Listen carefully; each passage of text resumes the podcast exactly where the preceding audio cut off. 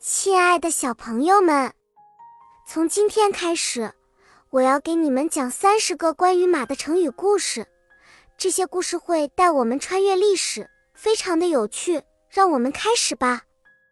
今天我要给你们讲一个关于成语“快马加鞭”的故事。你们知道吗？这个成语和古代的一位英雄有关，他叫关羽。在三国时期。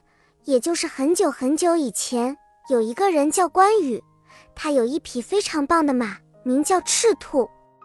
这匹马速度快，力量大，能日行千里。但是有一天，赤兔生病了，速度变得很慢。关羽很着急，因为他的好朋友刘备需要他的帮助。刘备是当时的一位英雄，他正在和曹操打仗。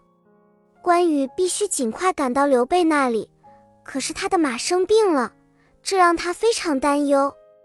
就在这个时候，他发现了一条鞭子，鞭子的名字叫“快马加鞭”。关羽想，这真是个好名字。如果我用了这个鞭子，我的马一定会跑得更快。于是，他拿起鞭子，狠狠地抽了一下马。赤兔立刻感到有力气了，他开始飞快地奔跑起来。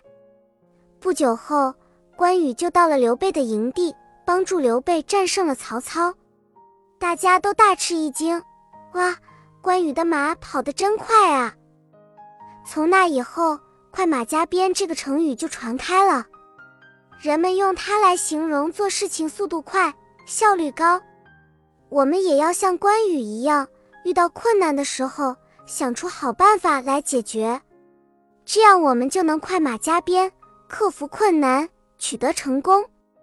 好啦，亲爱的大朋友、小朋友们，这期故事讲完了，接下来我们会更新三十多个关于马的成语小故事，记得不要错过了哦。